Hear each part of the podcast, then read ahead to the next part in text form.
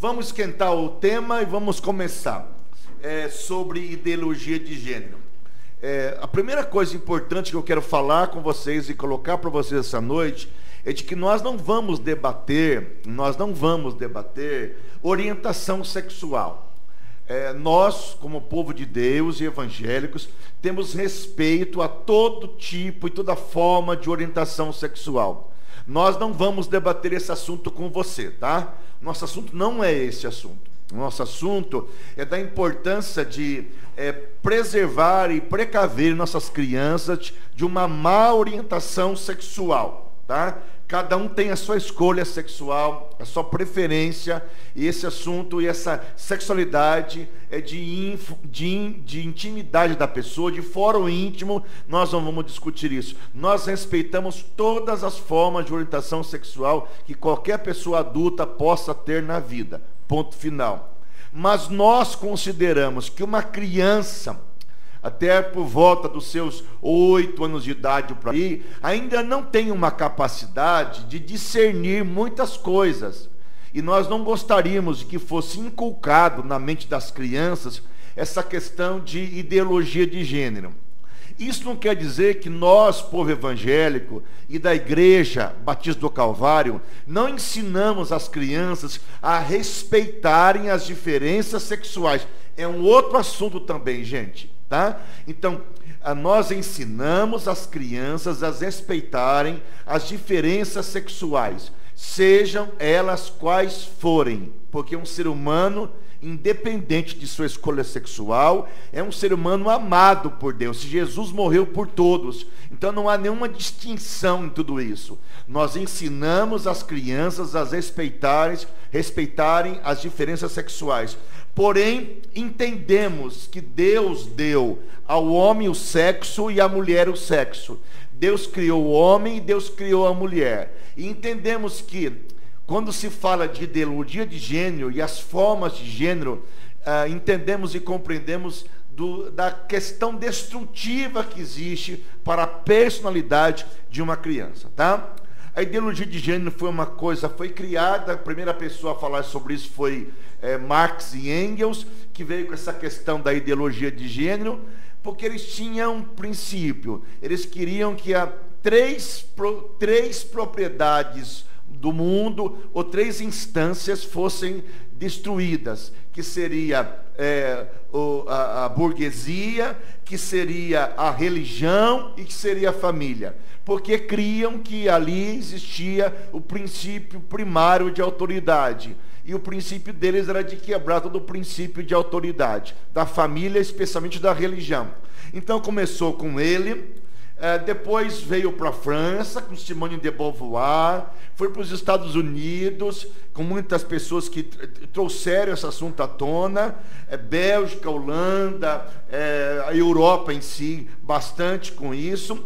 E veio para o Brasil um tempo atrás, anos 80 por aí, trazendo a ideologia de gênero que o sexo da criança não é um sexo genético, não é um sexo biológico. dado por Deus biológico, é isso mesmo. Deus deu ao homem um sexo e Deus deu à mulher um sexo. Ponto final. Nós cremos no sexo biológico dado por Deus homem e mulher, menino e menina. Sabemos que no decorrer da vida existem variações sexuais. E sabemos que na adolescência, na juventude, as pessoas buscam outras formas de prazer. Entendemos, compreendemos e temos nosso respeito a isso. Mas nós não queremos que a mente das crianças seja bombardeada por uma ideologia que vai trazer muitos problemas.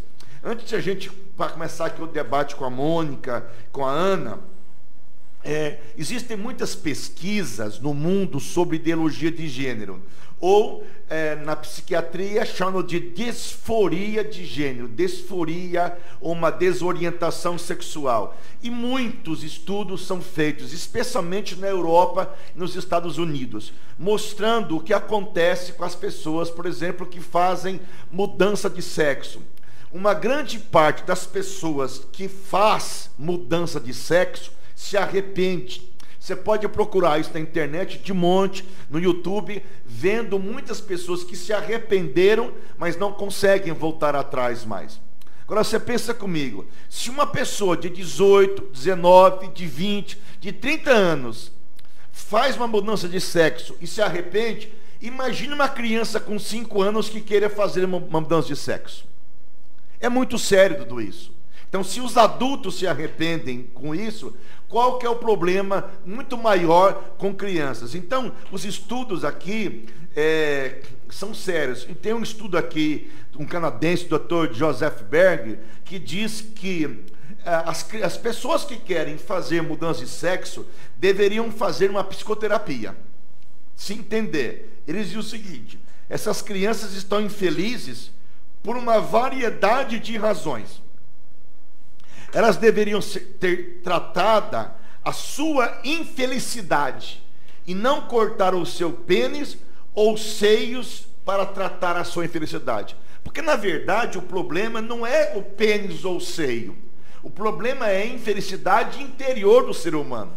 O ser humano é interiormente é infeliz e ele busca múltiplas formas de satisfação e entendendo que toda satisfação que eles buscam nunca vai planificar o desejo deles. Na verdade, eu não diria nem infeliz, eu diria insatisfeito, né? Por natureza, nós somos insatisfeitos e incompletos, não necessariamente infeliz, né?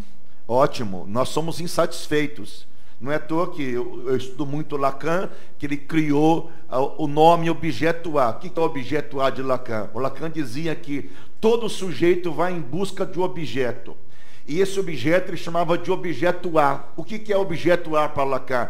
É qualquer objeto que queira preencher um vazio existencial do ser humano. Por isso que você vê é, pessoas se relacionando sexualmente com um, com dois, com três, com, com poliamor, com animal, com bicho, se identifica como ovelha, como um gado, como um cavalo. O ser humano que foi feito à imagem de Deus se veste de onça, se veste de gato, de cachorro, porque se identifica com um cavalo, com um gato ou com um boi. Gente, isso é uma disforia realmente. É uma pessoa infeliz que acha que se vestindo de um cavalo, por exemplo, de um animal, ou mantendo uma vida sexual com muita gente, vai ser feliz. Não é verdadeiro. Outra coisa que reporta aqui, que o problema da ideologia de gênero na Europa cresceu, teve um aumento de 400% entre crianças com menos de 11 anos de idade. 400%. E outras coisas que eu leio nesse, nesses, nessas pesquisas aqui bastante é que a, aumentando o número da ideologia de gênero nas crianças e nas famílias, aumentou-se o número de depressão e de suicídio. Mas por que o suicídio? A pessoa não está buscando uma felicidade? Mas se buscou a felicidade, por que suicida? Porque na verdade não há uma completude. Não há uma completude. Então, ao invés de tratar ou tirar o pênis, ou trocar isso por aquilo, a melhor coisa na vida era a pessoa buscar a felicidade em algo, em alguém que pudesse preencher esse vazio interior de maneira muito séria mesmo. Só vou concluir para a gente começar a jogar aqui o assunto. Eu vou fazer uma pergunta para a mesa. Ah, é, é, um, um psicólogo sueco diz o seguinte: ele cita o resultado chocante de um estudo em 2011 que depois de acompanhar por 30 anos pacientes que optaram por mudança de sexo, um estudo científico, depois de 30 anos de estudo científico, na Suécia, Mick Hug, é, optaram pela mudança de sexo, revelou haver entre eles uma taxa de suicídio 20 vezes maior do que o resto da população normal. E a Suécia não quis comentar o assunto, tá? Então, é, aí ele conclui dizendo: dizer que isso é um problema de direitos civis e encorajar a intervenção médica é, na verdade, promover e colaborar com uma desordem mental. Então, nós estamos numa abertura, vou voltar a frisar. O nosso assunto não é falar sobre homossexualidade, lesbianismo ou escolha sexual, e nem desrespeitar as escolhas sexuais. Nosso assunto é falar sobre a importância de preservar nossas crianças de uma coisa que vai trazer tragédias no final. Eu vou começar a jogar aqui à mesa uma questão importante e vou perguntar para a Ana Carolina, a nossa primeira convidada, uma pessoa muito especial, gosto muito do pai dela, que é o seguinte: quais, quais as complicações do psiquismo de uma criança nessa orientação sexual de ideologia de gênero de maneira precipitada? Vamos falar. Primeiro, eu acho importante a gente falar que. Primeiro, eu acho importante a gente falar que a gente aqui fala de um lugar, né? Então, eu sou psicóloga, ele é psicóloga, ela é educadora, mas nós falamos de um lugar que é nós somos cristãos. Então, isso atravessa a nossa fala, né? Nós temos valores morais cristãos, nós acreditamos na palavra de Deus, então, com certeza isso atravessa a nossa fala, a nossa forma de pensar. E no mundo que a gente vive, onde você não pode é, e contra a ideia vigente, é muito complicado você falar sobre essas questões. Mas a criança ela é um ser em desenvolvimento. Então a gente sabe que até os 14 anos de idade, ela é considerada criança perante a lei, né? Então, um ser em desenvolvimento, né, uma criança que é um ser em desenvolvimento, ela ainda não está com a sua sexualidade formada, ela está em formação, informação física, psíquica, emocional, e existem algumas informações que são um excesso para essa criança. Então, quando você trata de assuntos, por exemplo, sobre a sexualidade, que a criança não vai encontrar uma via na palavra, né, para expressar isso, é algo que excede a capacidade dela entender, dela introjetar. É, por quê? Porque não é a fase ainda que ela vai expressar e manifestar a sua sexualidade. Né? Ela nem sabe lidar com aquilo tudo, né? Nem sabe lidar. Porque isso vai acontecer muito depois, né? Assim, depois da, que ela passa ainda pela adolescência, que ela vai é, se encontrar sexualmente falando.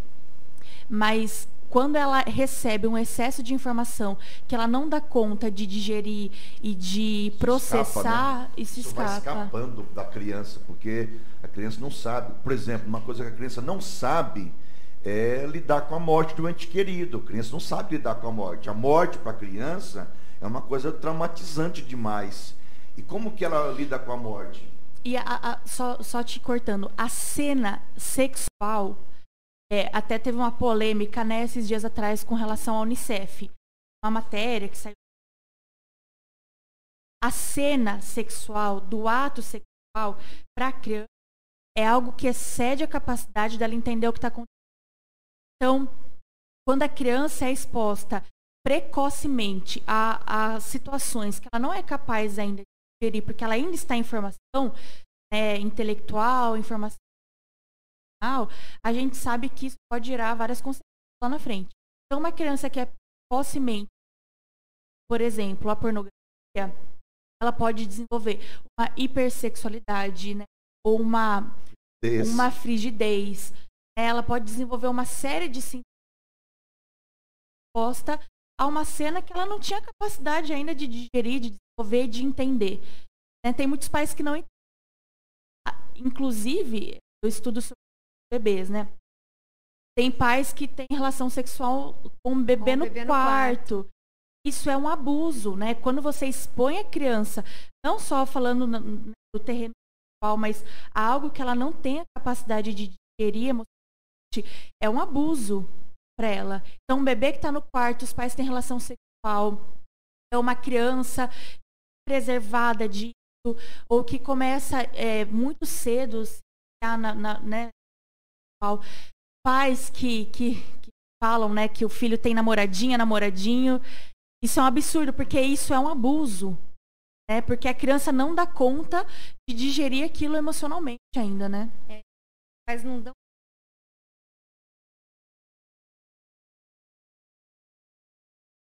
vai Plástica, mudando. Né? É, se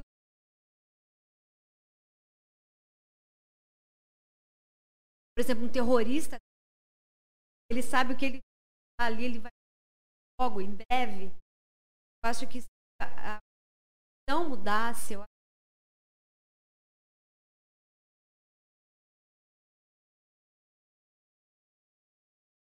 dar coisas para da infância.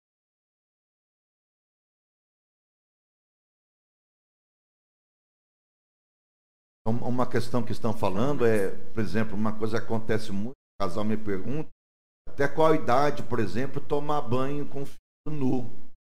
É, é um problema sério, porque, sabe, via Vygotsky, cara que falou muito, que a criança tem até dois anos de idade, ela fala ou pensa.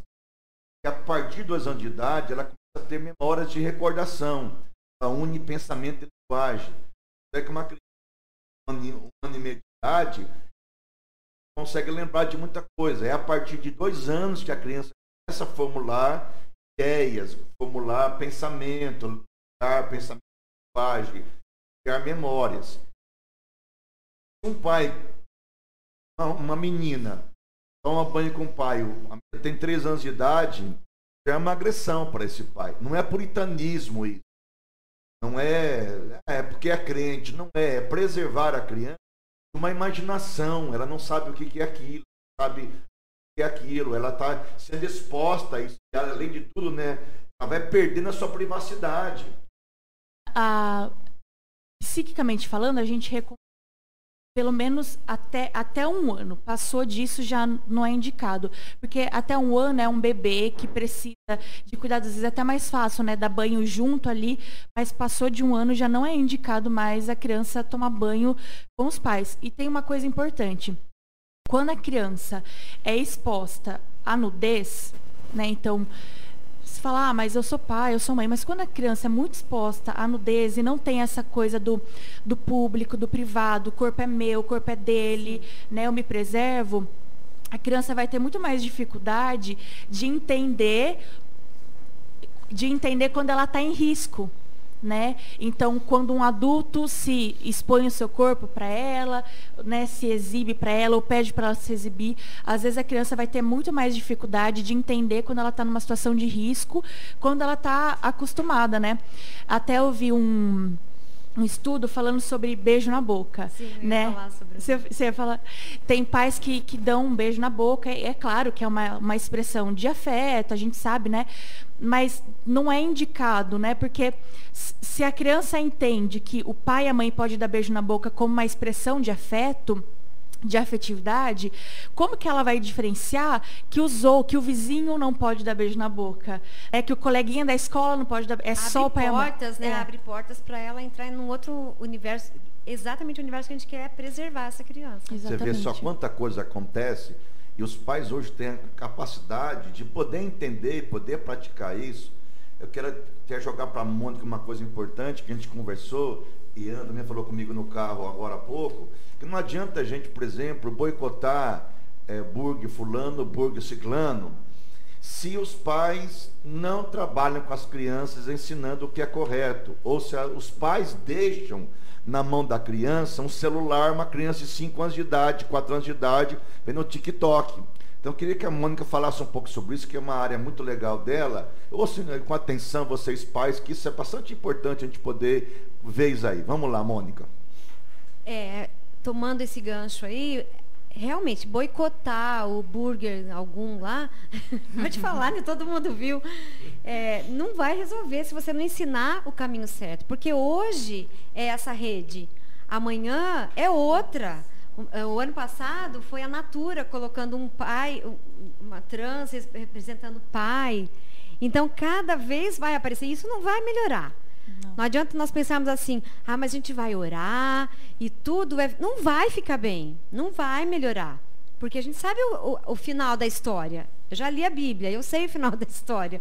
Então a gente tem que estar pensando que tem que levar eh, essa criança a uma identidade em Cristo. A gente tem falado muito em identidade hoje. Né? Até as feministas falam muito disso. Nós não estamos roubando o termo delas. Nós falamos da identidade de Cristo. Quando a criança ela tem essa identidade de quem ela é, como ela foi formada. Não basta só, ah, mas eu falo para ela que ela é menina, que ela tem que pôr roupa assim, que ela tem que brincar. Eu nem deixo ela brincar, a gente escuta, né? Nem deixo brincar de, de carrinho e ele eu não deixo nem chegar perto de, de bonecas. Mas não se trata só disso. Porque Verdade. amanhã aparece outra coisa. Então eu tenho que estar firmar essa criança na palavra desde muito, da tenra idade. Não é assim, ah, eu deixo. Quando ele crescer, ele vai ter condições de entender. Não, é agora. É, o seu bebê está ali na barriga, você já vai orando com ele, você já vai é, profetizando e vai falando com ele. Colocando valores, né, Mônica? Isso, princípios, né? Porque as coisas mudam, mas os princípios bíblicos, eles não vão mudar nunca. A gente pode ter uma modinha aqui, uma modinha ali, de mud... é, você quer fazer pergunta? Não, é legal você falando assim, valores, porque não é só o valor de ser menino ou menina mas o valor da família. Sim, é, porque se fica só valores nisso. Valores morais, né? Os valores morais. Se você. E, e espirituais, né, no nosso caso, né? Sim. né? Os dois. Porque se a gente só pega nisso, falta outras coisas que não são preenchidas. Então, quando nós temos essa identidade de quem eu sou, porque foi formado, que eu, quem sou eu para Deus, o que, eu, o que Ele espera de mim, o, como é, tem que ser minha vida, essas coisas vão continuar aparecendo. Elas vão, não vão melhorar mas nós temos ah, mais uma convicção, não é nada garantido nessa vida, mas de que você ensinou a criança no caminho. Então essas coisas podem vir. Você quer proteger criança? Não é só orar. Uma coisa assim, o feminismo fala assim, a mulher, meu corpo, minhas regras. E já dizia, já diz a, a, a esquerda, né, já diz esse movimento feminista, que o corpo da mulher é um corpo opressivo, né? Que o, o homem, o ser humano, a religião. O patriarcado, né? O patriarcado, é. Até antes de comprei um livro sobre patriarcado, psicanalítico, falei, comecei a ler o livro, né? Vamos ver o que tem de legal aqui. É totalmente desconstrutivo em relação à família. É uma coisa terrível. Mas é assim, Mônica, vamos complementar isso eu quero que você fale sobre esse assunto. É, ah, o corpo da mulher é um corpo que é posse do homem. Então, se o corpo é a posse do homem, o corpo da mulher é a posse do marido, a mulher tem direito sobre o seu próprio corpo, meu corpo, minhas regras. Então, a mulher não pode ter filho, porque filho é uma opressão social, uma imposição social. Olha o valor que vai sendo construído na mente de uma criança. Uma criança. E qual que é o valor do reino de Deus? Não é? Porque os valores de Deus são opostos do valor do mundo. Então você falou muito bem os valores formam o caráter. Então, se a, criança aprende os valores na família, na igreja, quando ela vai para a vida, ela diz: olha, isso aqui é, é bobagem. Exato. Isso. Meu corpo, Penso isso. eu fui feito, meu corpo, e eu vou ter filho, eu vou casar, eu quero ter filho, quero ter filha. E não é uma opressão ter filho, ter filha. É um, é um propósito de Deus para a minha vida. Ponto. É, porque eles acham absurdo cuidar do marido, fazer um café para o marido, cuidar da casa. Olha que opressão, que opressão! Por que, que não pergunta se as mulheres têm muitas. A maioria tem prazer em fazer isso. Opressão é o que eles propõem para as mulheres, né? Exato. Liberação sexual, esse monte de mulher que sai na rua fazendo pro, protesto, tudo pelada, que é ridículo o que fazem por aí, diminuindo a mulher a um grau terrível. Aí é uma coisa que é, né? E quando elas querem sexo, elas procuram quem? Os homens. Embora algumas gostem. É, embora, mas é, é, é né? terrível isso, né? É discrepante Mas na isso. verdade é só um plano de fundo para uma anarquia, né? Porque quando é para realmente defender uma mulher, elas não defendem. Quando a verdade tem que ter a sororidade que elas tanto pregam, elas não defendem com, quando uma está saindo com o marido da outra que é casada, ela não se preocupa com o marido, com a mulher que está sendo traída. Então, onde está a sororidade? Ou então, quando é para ofender uma mulher, como foi ofendida aquela é, é, médica, cientista, Isso, diante de, de, de, de, tantos homens, aquele homem foi Ninguém extremamente. defendeu ela, né? É, Você ainda falou, mexeu com uma, mexeu com mexeu todas. Por que, que nessa hora nessa não? Nessa né? hora, né? cadê todas que falam, mexeu com uma, mexeu com todas? Então, é só um plano de fundo. Você expressa uma opinião diferente. Sim do que a maioria pensa. Então, você é defendida se você expressa a opinião da maioria. Se você não expressa Sim. a opinião da maioria, sua opinião não vale. A verdade é que o politicamente correto não é o que se fala. É, é quem, é quem fala. É que eu acho que, é, na verdade, é um plano de fundo mesmo, só para se a, é, é, liberar o aborto, que elas tanto querem, né? Para fazer a anarquia, que tanto querem. Então, quando é para esse lado, nós somos, estamos todas juntas. Quando não é, quando é para defender uma mulher que foi ofendida diante de tantos homens, ou quando é para é, defender qualquer, outro, qualquer outra coisa diante de uma mulher, ninguém defende né? Então é bem é, é bem hipocrisia, é uma parte hipócrita do feminismo. Mas uma mesmo. coisa que eu quero colocar aqui é que, Tenho gente, assim, é, preciso falar sobre isso, gente, porque nós defendemos os valores judaicos cristãos. Ponto final. O que eles tentam fazer é desconstruir os valores judaicos cristãos. Mas desconstruir para colocar qual tipo de valor? Né? Agora, outra coisa importante. Quem é que defende essa desconstrução dos valores judaicos cristãos? Que é desconstruir a Bíblia, tá? Desconstruir a Bíblia. Qual é a política? Qual é a ideologia que faz isso? É ideologia de esquerda. E como que a gente pode, eu vou jogar polêmica, porque eu sou polêmico mesmo, né? Eu venho para briga mesmo, eu gosto de brigar, no bom sentido.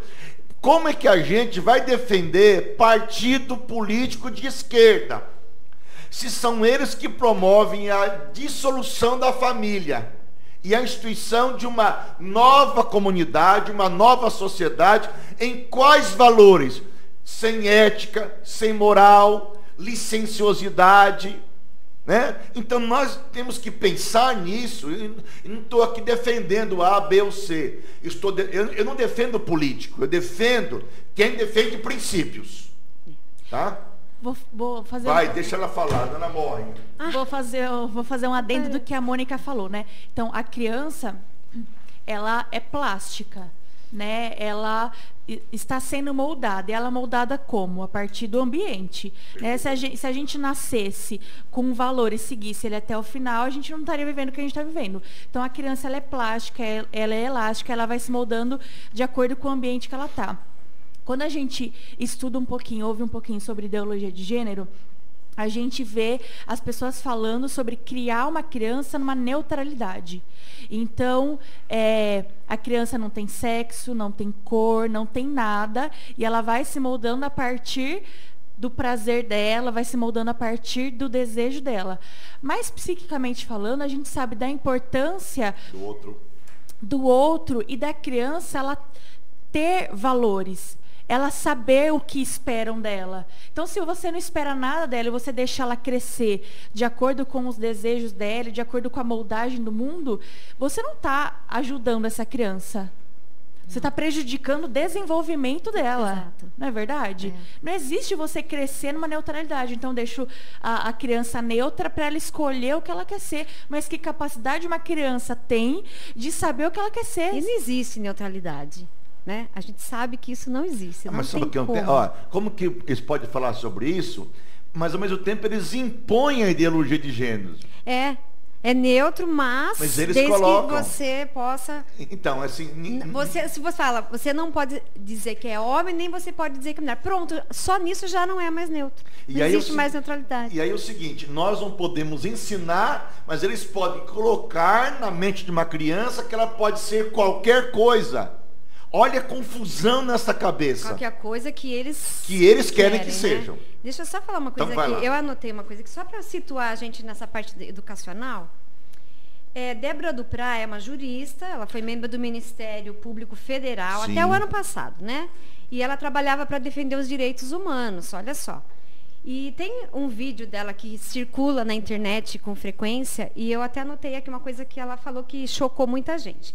Ela disse em uma entrevista que nós temos uma percepção equivocada de que a criança pertence à família e de que a família tem o poder absoluto sobre a criança. Olha que absurdo. A criança é um problema da família, da sociedade e do Estado. E ela recebe instrução no espaço privado que não corresponde ao espaço público. O que, que ela estava querendo dizer? Que a escola é que tem que ensinar, porque os é pais... o Estado que é responsável pelo teu filho. É, nós vamos dizer o que seu filho tem que aprender, nós vamos dizer o que vai colocar nos currículos, né? Os currículos foram mudando ao longo do tempo, não ensina mais. Isso aqui era uma coisa lá para frente, mas a gente está só batendo papo. Sim. É a escola que deveria ensinar o português, matemática, ciência, foi mudando, porque não dava mais. Então, o que, que eles foram fazendo? Mudando até o nome das disciplinas. Então, Olha, você é professor de gramática, você não poderia estar falando isso para o seu aluno. Então, ele quer falar, ele precisa falar, porque o nosso mentor, Paulo Freire, colocou que todo professor é um agente transformador. Eu lembro que quando eu fiz faculdade, faz muito tempo, a gente saía todo mundo achando isso. Somos agentes transformadores, nós não somos professores, a gente falava com orgulho isso. Eu tonta também achava, porque não tinha ainda essa é, coisa de esquerda e direita tão acirrado, então a gente nem percebia o que estava recebendo. Foi muito subjetivo É. isso, né? Como acontece com a criança. Sim. Eu já era adulta, mas eu não conseguia fazer essa pene- passar nessa peneira. Então eu saía falando: nós não estamos aqui para ensinar, somos agentes para transformar, somos mediadores do ensino. E esse blá blá blá levou a não ensinar. Aí ninguém sabe escrever, ler tal. Eu lembro que lá eu fiquei 20, mais de 20 anos trabalhando no SESI. Foi mudando o nome das disciplinas. Português, quando eu saí, já chamava-se linguagens. Porque aí você muda o, o nome, cabe tudo. Sim. Não é? Se eu coloco assim, não é né? português, como chama? Linguagens. Então, se eu começar a falar sobre isso, é uma linguagem, é a linguagem do meu corpo. É, eu colocar um homem nu ali numa exposição, é uma linguagem. Não é? Aí cabe tudo. Então, eles foram mudando até o nome das disciplinas. E o que era para ser ensinado mesmo, português, matemática, ciência, eh, geografia, história, ciência, geografia história eram ciências humanas.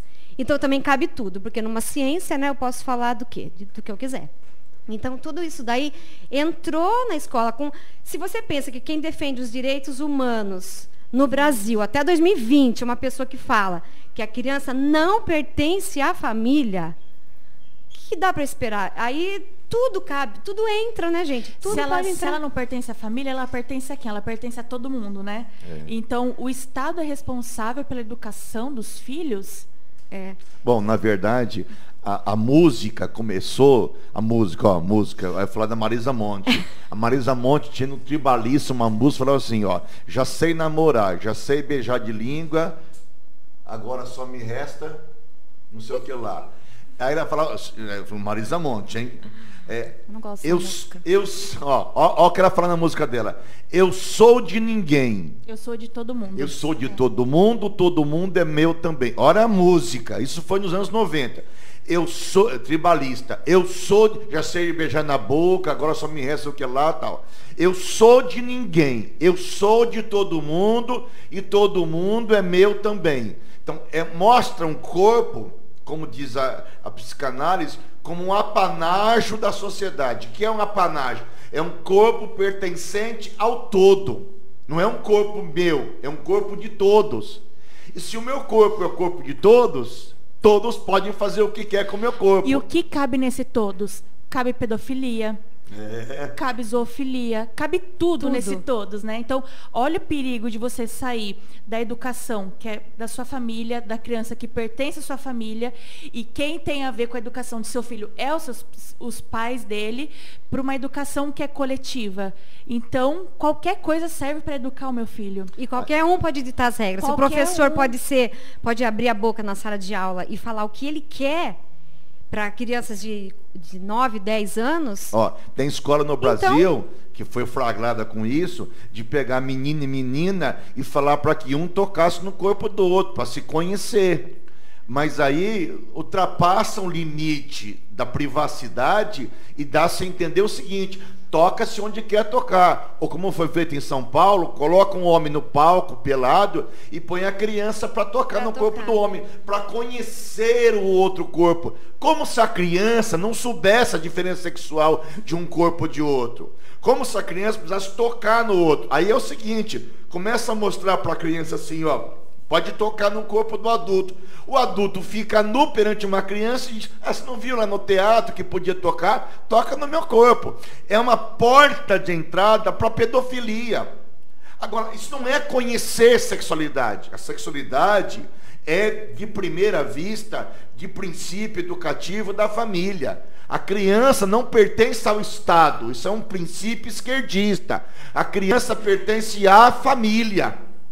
Então, quem pensa nisso é lá Marx, é lá Engels, que cria que a- o Estado deveria gerenciar, e Thomas Hobbes dizia que o Estado é o soberano, é o poderoso, é o Leviatã. Então todos têm que temer o Estado, tem que dar, deixar com que o Estado dirija tudo, a finança, o poder, a família, o homem a mulher, quebrando com isso a tradição judaico-cristã. E a gente tem que pensar, está a serviço de quê essa ideologia? Eu tava, a gente assistiu uma série do, do Ge- é, Geo- Jeff Effrey lá, É, sim. aquele, esqueci o nome dele. Americano. É, aquele bilionário que era amigo de muitos políticos, que tinha uma ilha que ele Ah, com as moças, abusava das moças. isso, menores de idade, né? Então, assim, uma pessoa com muita Poder. influência política, financeira, que era pedófilo, né? Que, que tinha ali conteúdos pornográficos, enfim. Depois se suicidou na, na cadeia. Mas eu fico pensando, está a serviço de quem essa abertura para a pedofilia?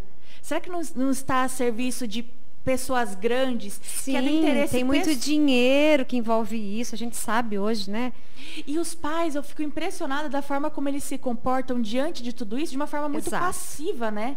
É, eu, eu ia até comentar isso ali naquela fala ainda. Para tudo isso, já existe leis. Já existe leis para dizer, isso não pode. Hoje a gente ainda leu né, sobre é, querer criminalizar isso na escola, mas isso já é projeto antes do Sim. nosso, do, do presidente de hoje e ser presidente, ele já brigava com isso. Então já existe, lei. existe. Os pais precisam conhecer. Eu estava vendo uma- esses dias uma, uma palestra do Guilherme Shelby, que Sim. ele, e ele falou uma coisa que deixou tão marcada que lá- quando eu ouvi, ele falou assim, se você está chegando na sua casa, por exemplo, e você vê alguém riscando o, o seu carro com um estilete, sei lá, tá ali. O que, que você fala? Fala, "Na- eu vou orar, nossa, esse mundo está perdido, eu vou orar por ele, para que ele pare de fazer isso, para que isso não aconteça mais. Não, provavelmente você vai querer dar um, né, meu marido já pular no pescoço Você vai dele. fazer um BO, você vai procurar seus direitos, É, vai você vai gritar com, Não, ele, gritar com ele, Você é. vai gritar. Agora, quando é com o filho, que é o bem mais precioso que eu imagino, né, dos pais. Sim. O pai fala assim: "Ah, não gosto de me envolver com isso não. Ai, olha, ele vai na escola, ele não quer saber se aquele professor tem ideologias que pode estar passando. Ele não quer saber o que ele não abre a mochila do filho para ver o que tem ali, ele não vê o material. Então o que que ele faz? Ele ignora muitas vezes, porque ele acha que é uma coisa muito delicada para ele, né, para ele. Mas se fosse com o carro, ele ia brigar. Né? Não que o filho tenha o mesmo valor do carro, muito pelo contrário, ele vale muito mais. Então eu acho que tem que brigar assim, se precisar boicotar, boicota. Se precisar na ir na escola porta da escola, isso, ir lá fazer um cartaz. Eu lembro que quando veio aquela Judith Butler, que ela, Butler. ela veio aqui, ela nem. Depois eu vi que ela nem veio para falar sobre ideologia, É. ela veio falar de outra coisa. É. Mas os pais estavam com tanta raiva dela e com. Né, dela estar vindo para o Brasil e, e podia influenciar, fizeram cartazes, mas esculhambaram com a mulher, né? Que nem deixaram ela, ela falar. Então, se precisar, faça isso mesmo. Tem leis que nos, nos apoiam, Sim. tem, né, mas precisa conhecer, o que não pode Mas ser omisso. Você concorda comigo que a manifestação, o protesto, sem uma atitude ali dentro de casa não é válido? Sim. Porque assim, ó. Concordo é, totalmente. É, eu até estava discutindo na minha pós, a gente estava discutindo, né? Uma, uma psicanalista lá de, de Piracicaba estava falando que nas escolas particulares de Piracicaba, de classe, assim, escolas caríssimas, as mais caras de Piracicaba, que são muito caras. Então, assim, classe média alta que estuda. Que as crianças, né, os adolescentes, chegam, às vezes, co- com- do mesmo jeito que estavam no dia anterior. Então, assim, que a criança não tem nem o cuidado em casa. Quem deu banho nessa criança? Quem colocou para dormir? A gente está falando de classe média alta. Ana, Isso está Quando eu fui acontecendo. diretora de escola, eu recebia crianças que iam com a fralda que a gente colocava, porque tinha a marquinha, e voltava no outro dia com a mesma fralda. Então, agora um pai, uma mãe que não está abrindo a apostila em casa, o caderno em casa com a criança e sabendo minimamente o que essa criança está aprendendo, como que ele vai saber que essa criança está aprendendo ideologia de gênero? E como que ele vai saber que alguém pode estar mexendo com essa criança? A palavra com a Carla, porque estão brigando comigo aqui. Vamos lá, tem, ter, Carla. tem um monte de perguntas. Então fala bem forte no microfone, vai lá. Tá. É, a Sandra acabou de falar aqui é, é, várias perguntas que vieram em, em relação a isso sobre a transferência da responsabilidade dos pais para a escola e para a igreja também, que acontece bastante, né? Acontece. Tem aqui É, mas assim, como, como o pai vai. Um pai que é cuidadoso, né? Porque a gente sabe que tudo isso, por tudo que vocês estão falando, se trata de um plano. Um plano para quê? Crianças. Ninguém vai tratar de uma geração que já tem conhecimento.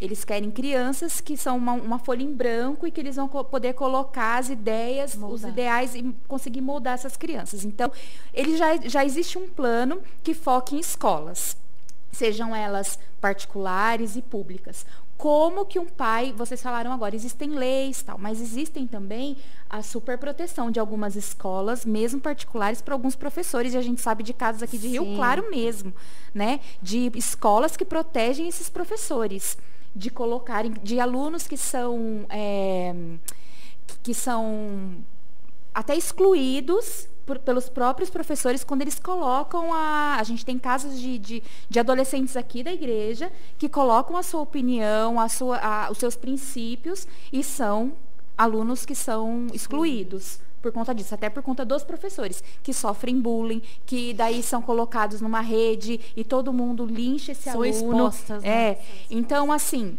como que, o, como que esses pais devem lidar com isso? Ah, eles devem só ver o material? Como que eles se infiltram na escola para saber como é? Porque se hoje existe, existe um plano de muitas escolas, com certeza essas escolas também não deixam muito aberto para esses pais poderem saber de tudo que está acontecendo. Bom, primeira É, coisa eu- importante é saber que existe uma lei tramitando no Congresso até um tempo para impedir com que haja ensino de ideologia política e de gênero nas escolas.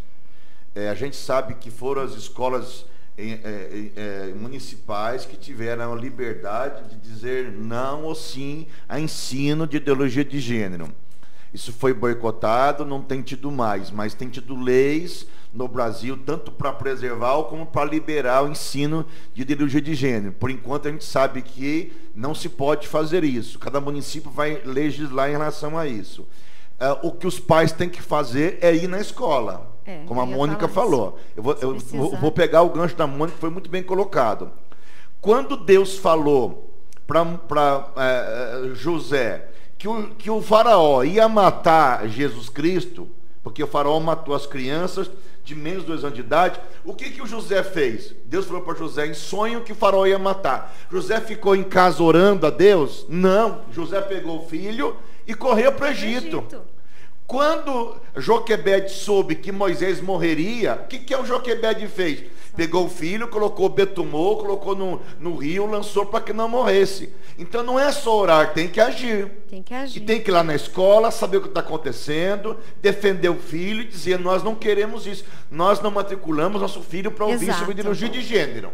Ponto final. Isso é importante fazer. Outra coisa, aí eu acho que a Mônica tem É, que falar melhor. dar é a um participação dos pais no ensino com os filhos, gente. Exatamente. É abrir a apostila, saber o que está ensinando. Existe, eu atendi na clínica muita gente que vinha para mim e dizia, lá na escola estão ensinando isso, isso, isso. Falei, e o que, que seu pai está falando? falar pra você, falar. É, tem que, o, o pai tem que ir lá, tem que ir lá, pegar uma reunião e dizer, nós não concordamos com isso. Ensinar diferença sexual, ensinar respeito ao diferente, ok. Mas começar a ensinar ideologia de gênero, tirar sarro de cristão, não se pode.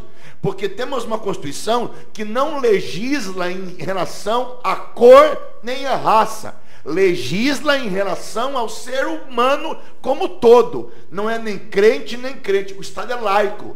Então, para a Constituição, se o cara é macumbeiro, pai de santo, evangélico, católico, espírita, ele é um ser humano e a Constituição o cobre. Ponto final. Então, é, gay, lésbica ou heterossexual ou homossexual não tem mais privilégio que o outro. Todos são iguais e todos têm que ser respeitados. Agora eu acho que a Mônica tem que falar um pouquinho sobre como que os pais têm que fazer isso e parar de dar TikTok para criança. Ah, isso é também outra coisa que está aqui. A gente está com coça aqui para É. falar. Primeira é, coisa que os pais têm que entender é que o Estado tem que estar a serviço dele. Porque a gente tem, morre de medo, né? Parece que nós somos os, os bandidos e que nós devemos tudo para o Estado. Não, o Estado, a escola que tem que estar a favor do seu filho, não você a favor da escola. É, vou pegar um exemplo. A minha cunhada na escola, os filhos dela estudam numa escola em São Paulo, uma escola muito cara. Oi, Carol, que você está assistindo. Oi, pessoal do Cavalho Kids, que eles têm que falar um oi para eles. E eles, ela percebeu na mochila deles, uma revista, das crianças que são os dois, uma revistinha assim, toda com arco-íris, que agora, né, você nem pode usar arco-íris mais, porque já é o símbolo deles. E com semana lá, do, eh, linguagem neutra, alguma coisa assim. E uma arma poderosa que os pais têm na mão hoje, celular, que usa para tanta bobagem. As salas de aula, a classe lá tem grupo de pais os, os diretores, eles se pelam de medo desses, dessas, desses grupos. Aí foi colocado no grupo. Gente, vocês viram isso aqui? O que, que é isso? Ah, não sei, vamos na escola. Foram para a escola. Era naquela semana, eles passaram para todas as crianças o filme Carol. Não sei se vocês. A história de duas lésbicas. Tem cenas de lesbianismo no filme. E passaram para as crianças de 10 e 11 anos. E aí que os pais falaram assim, mas por quê? Porque alguém pegou a apostilinha, viu, foi colocado nesse grupo de WhatsApp, do WhatsApp. E aí, gente, vocês estão sabendo disso? Não. O que aconteceu? Isso moveu uma ação naquela escola que levou todo mundo para uma reunião, é um colégio de freiras, que começaram. Daí vem as desculpas, não, é que a gente não sabia, não sei o quê, tem que afastar o professor, aquela coisa. Em resumo, con conseguiram tirar aquilo, mas o estrago já estava feito, isso é fato o filme já tinha sido passado. Mas são pequenas ações que precisam ser tomadas. E chegar na escola e falar, olha, eu conheço a lei. Porque, e, tem reunião de pais, o que, que os pais fazem? Não sei se vocês sabem. Só vai o pai do aluno bom pegar nota. Ele vai lá e ele fala assim, e aí? Tem uns que nem entram na sala. Eles param na porta. Tá tudo em ordem aí com meu filho? Tá com, a, com as notas? Ele pega o, o histórico lá e vai embora. Ele não para para falar, que, que foi que meu filho aprendeu esse mês? Que, entendeu? Então, esses pequenos posicionamentos fazem toda a diferença. Falta interesse, então, dos pais falta, nessa época. Falta, porque eles, eles não entendem muito do assunto, acham que não tem condições, que não vão saber lidar com aquilo e preferem ignorar. A verdade Ao contrário, é. eles têm que conhecer sim, têm que chegar lá e falar, eu sei. É que no PROCON eles vão, né? No Sim. PROCON eles vão. Conhece a lei, eu tenho meu direito de pegar o dinheiro de volta, mas a lei do Estatuto da Criança, por exemplo, nunca leu. Aqui não, tá... E eu, eu digo mais, eu acho que não é só é, não é só, né? Não é, é, se envolver com a questão educacional do filho, mas eu penso que, vou puxar a sardinha para a psicologia, né? É, se envolver com a vida do teu filho. Porque agora na pandemia isso se agravou. Os pais precisam continuar trabalhando e a criança tem que dar conta do estudo online sozinha. É, muitos adolescentes estão enfrentando isso e muitas famílias. Mas a gente já vê há muito tempo, né, no consultório, eu trabalhei em, em ONG, a gente já vê uma ausência completa da função, tanto paterna quanto materna. Então, eu tenho filho, eu sou genitor, genitora do meu filho, mas eu não me envolvo com as questões da vida dele. Então, um pai que não se envolve, uma mãe que não se envolve com as questões do, dos filhos dele, como é que ele sabe o que, que ele está pensando, o que, que ele está falando, como que ele está enxergando as coisas. A gente vê pais se matando para trabalhar, para pagar uma escola cara, uma escola particular, para dar escola de inglês, para providenciar, para prover coisas materiais para a criança, mas aquilo que é necessário, que é o exemplo em casa, que é a presença em casa. Não é só dar atenção de sentar meia horinha e brincar mas é você de fato se envolver com a vida do teu filho. Então, se os pais não estão envolvidos com a vida dos seus filhos, então o Estado faz o que ele quer. Sim. Na né? verdade, ó, com quem que namora, com quem que sai, Sabe onde nada. vai, hora que volta, com quem volta, existe cada vez mais uma terceirização da educação sexual familiar da criança o Vitão falou aqui. Bem cadê, forte. Cadê o estatuto da criança e do adolescente? Jogaram fora? Realmente existe um estatuto da existe, criança e do adolescente que não foi mudado, 90, né? né? É. Não foi mudado, né? Não. Embora muitas coisas. Mas estatuto é só para aquilo que legitimam para eles, né, gente? Mas Exato. que nem essa questão da que a criança pode ser educada pra, pela família, deve estar tá lá no estatuto. Então, se alguém começa com coisa. Não, porque o Estatuto. Não, peraí, o Estatuto fala que a educação cabe aos pais. Então, eu vou educar meu filho com valores. Uma coisa que eu acho maravilhosa no Brasil agora, que está sendo colocada pelo nosso presidente, acho lindo, é o homeschool. Ah, homeschooling dá uma outra, é outro IBQS, mas, é mas muito pensa legal. Só, muito legal se isso. os pais estão hoje estão querendo lançar responsabilidade para escolas e igrejas e eles não têm tempo de cuidar, eles vão querer dar aula em ah, casa. Ah, mas pais sim, pais envolver, envolvidos vão ter que acordar para é. isso, porque é muito melhor ensinar em casa o filho. Vai chegar esse dia, Nilson, que ou você ensina em casa isso. ou você uh, desce goela abaixo que seu filho vai ver aquilo na escola. Basta ver uma pesquisa mostra que cerca de 70% dos jovens que entram na universidade não voltam para a igreja mais. jovens evangélicos. Por quê? Porque ali se ensina toda forma de contrariedade à própria palavra de Deus. E são jovens, não são mais crianças. Isso, são jovens que podem, entre Tá aspas, pensar. Cadê a formação? De onde? Cadê os valores, os princípios que deveriam ter vindo desde a infância para chegar agora? na- Eu fiz faculdade, você fez faculdade, não fui influenciada por ela. É, então. Não, e você sabe que é interessante o que você falou, porque é, faz parte do papel dos pais pesquisar onde eles vão matricular os seus filhos, né? Ah, isso Então a gente vê assim. Eu quero matricular meu filho num colégio que vai colocar ele em primeiro lugar no vestibular. Por que, que eu quero que o meu filho esteja em primeiro lugar no vestibular? Eu prezo mais pelo lugar que ele vai ficar no mercado, pelo desenvolvimento intelectual, às vezes, dele, do que nos valores que ele vai construir ao longo desse percurso. Ah, os né? valores a igreja cuida. Se não Sim. der, a- o emocional, o psicólogo cuida, essa parte a escola cuida da, da carreira e a igreja cuida do espiritual. E eu não preciso cuidar de nada. Né? Então, ó, quanto tempo a criança fica na igreja na semana? Uma hora e meia, Duas, três duas horas, vamos dizer Quando- duas horas. Quando, quando fica? está. Quando Quando, fica. trazem para a tra- igreja. Duas horas para a igreja.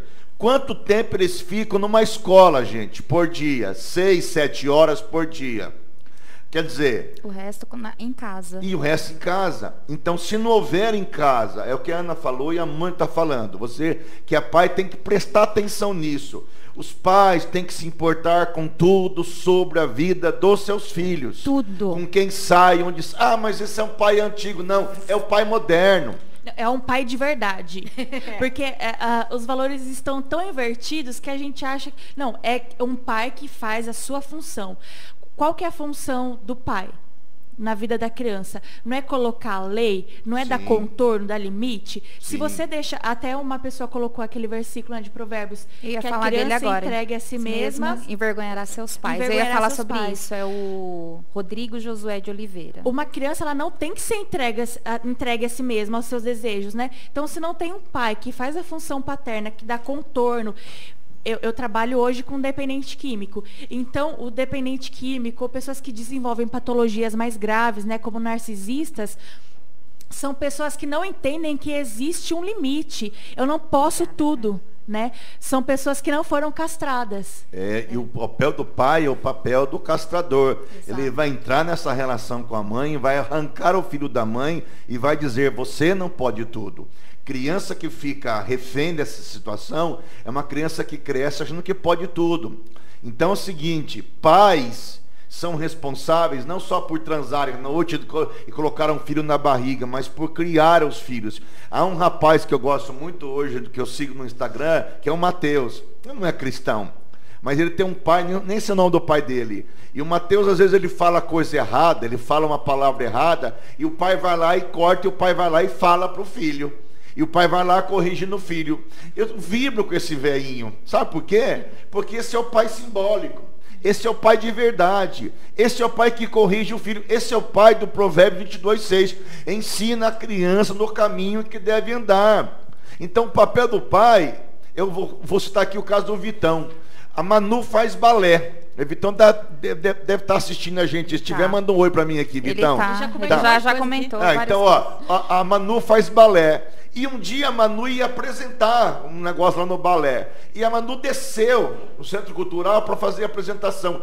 O Vitor entrou com a filha, foi lá embaixo, ficou perto dela, e o pessoal falou assim: aqui não- os pais não ficam, aqui só fica a criança. Eu falei assim, eu nem sei quem está aí, eu não sei quem fica com a minha criança, com a minha filha, eu vou ficar aqui, eu sou o pai dela. É isso mesmo. Se eu não ficar aqui, ela não fica. Se eu não ficar aqui, ela não vai dançar. É isso mesmo. Sabe por que, que é Quero isso ver mesmo? quem vai tirar ele. É, ser. Sabe por é? Essa Porque o hora cara é carioca, vascaíno, o cara é, foi do exército, o cara é troncudo, pesa 150 quilos, o cara mata alguém. Menino aí, né? macio, ele É. tá falando aqui. Então, ele foi lá, eu, eu vou ficar aqui.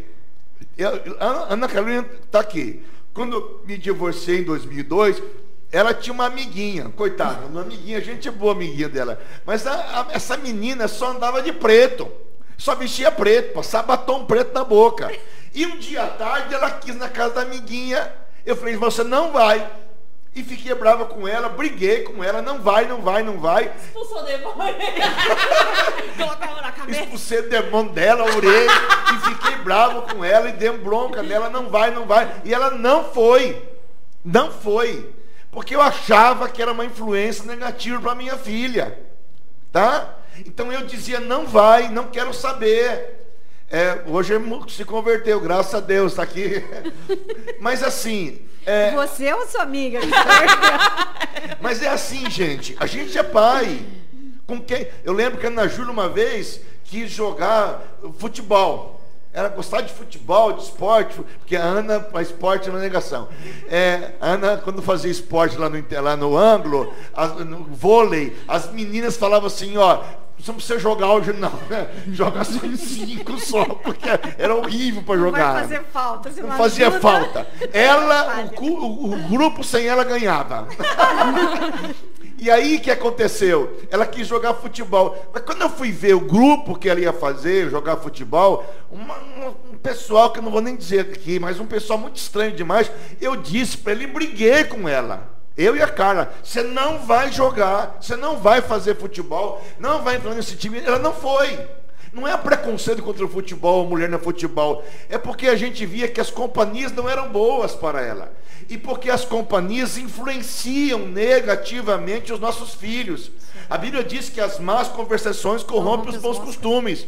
Então não é só em casa, é na vida. E tem que estar de olho. Você que tava tá de de olho para olho. perceber quem eram esses Tem que amigos. tá de né? olho, Tem gente. pai que deixa de dormir na casa do amigo, da amiguinha, sei lá Ah, o fala quê. com a sua mãe. Ah, fala com É, seu ela pai. fala, ah, ele É. deixou. Daí eles estão preocupados assim, mas a gente tem alguma coisa sábado? Não, a gente não tem, dá para levar? A preocupação é essa.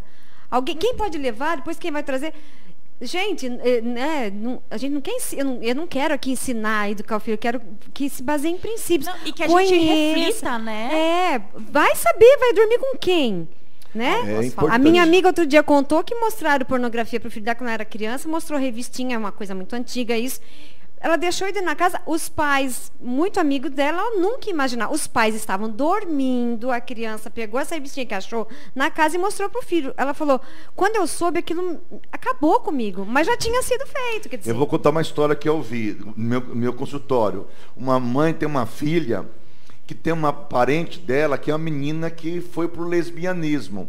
E essa menina ficou muito perversa. Ela fala coisas muito perversas. E a mãe me procurou para atendimento e falou para o seguinte, pastor, eu não quero que a minha filha ande em companhia mais com essa parente dela, com essa prima dela porque eu tenho medo, minha filha é muito inocente, muito pequena ainda, e eu não quero. Já falei com meu marido, nós vamos dizer não, ela não vai ficar mais com ela sozinha, passear com ela sozinha, e nós cortamos isso. Eu falei, é isso mesmo. Sabe por quê? É precaver, é prevenir. É prevenir lá no futuro de ter um problema mais sério. Você, deixaria seu filho andar com um traficante de droga? Você deixaria seu filho andar com um ladrão? Você vai dizer, não, não vai andar, não quero que ande. Por quê? Porque não é uma boa companhia. Somente isto. Então, pais têm que aprender a colocar limites e dizer para os filhos o que pode e o que não pode. Até quando isso? Eu vou dizer para você até quando isso. Enquanto o teu filho viver debaixo do teu teto, quem canta de galo é você. Ai, teu filho é pintinho. Falei É. isso essa semana. O Mas teu, é uma- Você é o galo. Eu, eu, eu digo lá em casa assim: o galo aqui sou eu. Galo aqui sou eu. Cocoricó. E enquanto vocês estiverem debaixo desse teto e dependerem de luz, água, telefone, comida, aqui quem pia sou eu. Ah, mas isso é coisa de pai antigo. É o pai verdadeiro, gente. Quando você assumir sua vida, pagar suas contas, o seu celular, comprar seu papel higiênico, você faz o que você quiser da sua vida. Mas enquanto você está debaixo do teto do seu pai e da sua mãe, você deve respeito e obediência. Pergunta, vamos lá. Não, só quero falar aqui, ó, Cesário colocou. Cesário. Nesta pandemia se viu que é viável a educação em casa, mais de 90% das famílias viram isso, mas não participaram da educação online. E as mães não veem a hora de- das crianças voltarem à escola, pois não aguentam mais seus filhos em casa. Daí tem mais perguntas aqui. Vamos lá. Como criar um sujeito autônomo e feliz, com uma autonomia plena, que tem permeado a família, escola varo- e valores? Qual é o processo? Qual o modelo que deve ser criado? Uma pergunta. Um Depois tem sujeito- mais Um perguntas. sujeito autônomo se cria ensinando a ele responsabilidade. A autonomia é lei própria. Há três tipos de nomia. Nomia é lei. Anomia, criança nasce sem lei. Heteronomia, a criança depende da lei do outro. E autonomia é o juízo moral de Piaget. autonomia, a criança que introjetou a lei e ela tem responsabilidade perante a vida. Ela faz escolhas e sofre consequência. Ela paga suas contas, ela, ela é autônoma com o seu próprio dia a dia, tem o seu carro, a sua vida, a sua família. Ela tem autonomia. É uma lei própria que dirige e ela. limites, né? Porque quando a gente Sim. aprofunda no estudo de, da autonomia, você vê que é uma criança criada com limites. Limite. Faz toda a diferença para criar. Porque essa lei não vem a partir dela própria, né? Vem Sim, a é partir é do, do, outro. Isso. do, outro. É uma construção. Então, se ela não tiver um outro que faz essa lei, que faz, né, que, que introjeta. A criança nasce sem lei. A criança é uma anomia, uma criança sem lei. Ela vai aprender a lei pelo outro. É o outro que vai introduzir, intro, introjetar essa lei na, na, na criança. Como? dizendo regra, lei, limite, horário, responsabilidade, escolhas, consequência, castigo, disciplina, fazer e lição. quem põe isso? Quem que tem que pôr isso? Os é pais. O pai, é o pai e a mãe. Uma criança que cresce Não sem lei, sem regra, sem limite, é uma criança que pode tudo, inclusive a droga. Então você cria uma criança autônoma, ensinando para ela a vida. Vou dar mais um exemplo do Vitão. Fala um oi aqui, Vitão. o Vitão, o que, que o Vitão fez? Ele comprou para a filha dele uma, um moranguinho, uma, uma como fala, uma, uma, uma não é uma caixinha, um, um vasinho de morango. Ah. E falou o seguinte: você vai regar esse morango todo dia, para que ele cresça, para que ele, que ele fique bonito. Você, esse morango vai depender de você. E ela vai lá todo dia, ela rega o morango, cuida do moranguinho, já cresceu o moranguinho. Ele está ensinando para ela que para ela ter as coisas na vida, ela tem que cuidar. E que as coisas levam tempo levam também. Tempo. Porque é uma geração muito imediatista. É claro, Nós fizemos isso com a Kids, inclusive a, a Manu participou. Nós demos um feijão, é, pedimos para os pais plantarem um que você não planta e colhe amanhã, isso, né? que é o que acontece é, com essa geração hoje, tem, né? É a geração miojo, por né? Isso que é, por isso que são tão ansiosos. A criança isso é uma geração muito ansiosa. Por imitação e por experiência. A criança aprende por imitação, por experiência. Então, quando ela imita você e você dá experiência para ela vivenciar. Ah, excelente, falar que é o exemplo, né? Não é. adianta o pai falar se o Sim. pai é esse que não põe limite, ele no horário, você falou. Eu sou muito chata com horário.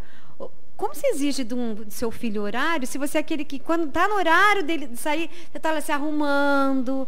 Ah, filho, não tem importância. Ai, ai, a mãe é assim mesmo, né? Sempre. E aí você fala para o seu filho ter responsabilidade. Então é tudo é. exemplo, Então, gente. ó, quando a criança começa a vivenciar isso, nas experiências, você vai mostrando para ela, ela vai vivenciando, experimentando, aprendendo e tendo tendo autonomia, ela vai criando autonomia, faz lição sozinha, faz as provas e você vai ficando tranquilo, porque ela já está autônoma, ela não fica dependente do outro a vida inteira. Você ensina ela a lidar com dinheiro, gastar, aí sofrer a consequência do que não tem, você vai ensinar. Então a criança aprende por imitação e depois por experiência com o exemplo. Então é o pai e a mãe que vão fazer com a criança isso. Dar um cachorrinho, falar para dar ração, para dar aguinha, trocar aguinha. Por que, que eu falo isso? Porque a criança não aprende sozinha, ela só aprende vivenciando com o outro. Então o que, que os pais fazem? Somem, desaparecem, põem um celular na mão da criança e ela fica o dia inteiro com tic-toc, toque, toque, toque, tique. E eu pergunto, o que, que ela vai aprender? Nada. E eu tenho até um adendo para fazer sobre, sobre celular, sobre tecnologia, né? É, é um excesso de estímulo. Então, uma criança ela precisa desenvolver a habilidade de imaginar, de criar, de saber uh, criar histórias, de fantasiar. Isso é super importante para o psiquismo Sim, dela e para desenvolver uhum. a, a, parte intelectual. Então, uma criança que é, ela está ociosa, então ela pega o celular, ela recebe estímulo do celular. É uma criança que não tem espaço para criar, por quê? Vai, continua. Ai, Senhor amado. ela não tem espaço para criar. Por quê? Porque ela deseja e ela tem ali naquele momento estímulo, né? Então você não dá para a criança a oportunidade dela criar, dela imaginar, então que brincadeira que eu vou fazer agora para passar o meu tempo.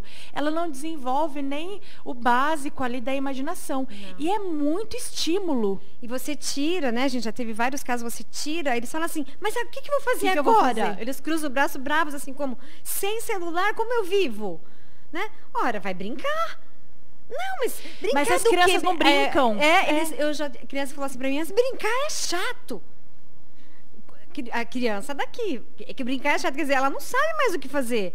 A, de brincar mais, né? As brincadeiras tem, né? ficaram né? para trás. É fato os pais não é brincam, legal, com certeza. Se ela conheceu o celular, celular, distrai, mas não desenvolve, não desenvolve, né? exatamente. Não, e outra coisa do celular, aqui que eu coloquei porque a gente está no, no caminho, não sei o tempo que a gente tem, é, a gente falou da escola, né? A gente bateu muito nessa tecla que é a escola. Mas não é só a escola. O celular mesmo vai trazer é, aquelas pessoas que estão sendo influenciadores das crianças. Porque se o pai não for um influenciador maior e a mãe, alguém vai ser. A Anitta vai ser. Uhum. Alguém vai ser. Quem? Aquilo que ela vê. Eles falam assim de gente, crianças aqui, eu, que eu convivo com as crianças. Eu adoro ele, adoro ela. E aí, aquelas pessoas que você olha, aquele influencer, você fala, mas quem que é? Alguns você olha, você não sabe se é homem ou se é mulher, porque eles fazem questão de, de não ser nada. Você olha, você fala, eu acho que é. Então não vai ser só a escola. A escola é um lugar que a criança frequenta muito, mas o celular é muito mais influenciador hoje. Os desenhos, os desenhos animados, né? Eu estava vendo outro dia Toy Story 4 e eu sou muito, eu, eu mergulho muito nesse universo Disney, nesse universo das crianças. Assisto tudo. E a gente vai, a, essas coisas vão chegando assim. No Toy Story, a, a menininha, a Bonnie, não sei se vocês assistiram. A do Garfinho. É, do Garfinho. ela vai chegar na escola e é o primeiro dia de aula. Então aparece uma cena longe assim, Cada criança na sua carteira, os pais deixando a criança e indo embora. Vai ficar tudo bem, primeiro dia de aula. Aí a cena de trás tem duas mães, é um casal de lésbica despedindo da criança. Não é prim, em primeiro plano, não é evidente, fica lá. Né? Eu olhei aquilo, fiquei, eu voltei, é isso mesmo. E aí depois no final da aula aparece de novo esse casal, essas, essas duas mulheres abraçando a filha. Só isso. Só tem isso no filme, assim. Porque eu sou muito cri-cri para assistir. Mas o que, que, é isso? É normalizar. Normatização. É normatização, é deixar uma coisa assim. Ah, é tão normal. Então os desenhos. Porque você, não, você vê, mas você nem eu, nem. eu já assisti esse filme, nem notei. Você não nota. Você não mas dá ficou tanta... ali. Ficou a, achar natural. Muito tempo atrás, a gente achava um casal homossexual uma coisa muito esquisita, não é? A gente achava uma coisa assim meio. É normatização. Né? Mas hoje já não é. Então Agora, o desenho está fazendo isso ó, muito com eles. Eu, eu tenho muitos do, exemplos. Olha o que eu recebi aqui de um rapaz da igreja. Uh, Netflix vai lançar Sex Beats. Netflix anuncia reality show de paquera entre pessoas fantasiadas. Na verdade, né, Mônica, o pessoal que assiste a gente, a gente tem que saber o que nossos filhos estão assistindo. Ela falou uma coisa importante.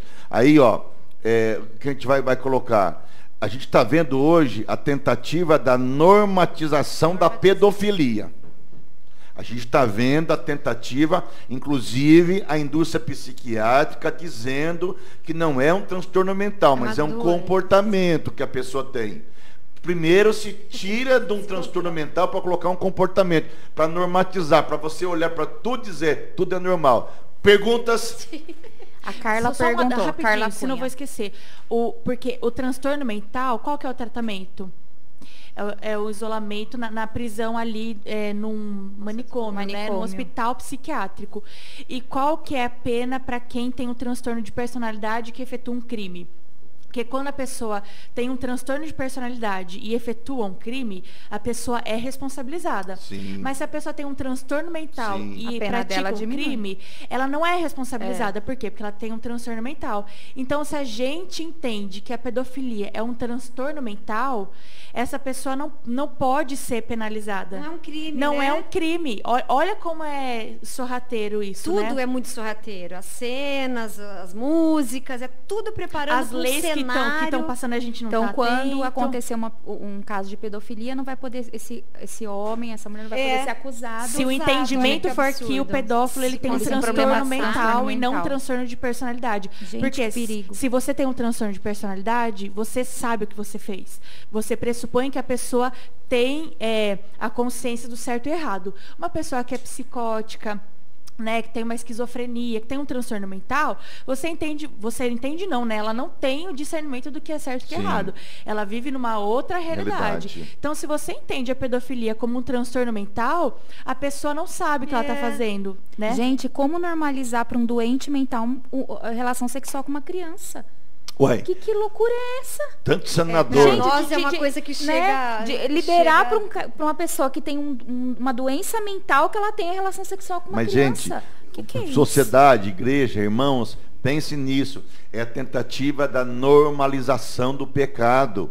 Tudo se torna normal. Então, aqui, ó, nós, nós estamos falando sobre esse assunto, a gente está quase para concluir. Gente, o problema todo não está na sociedade, está na família.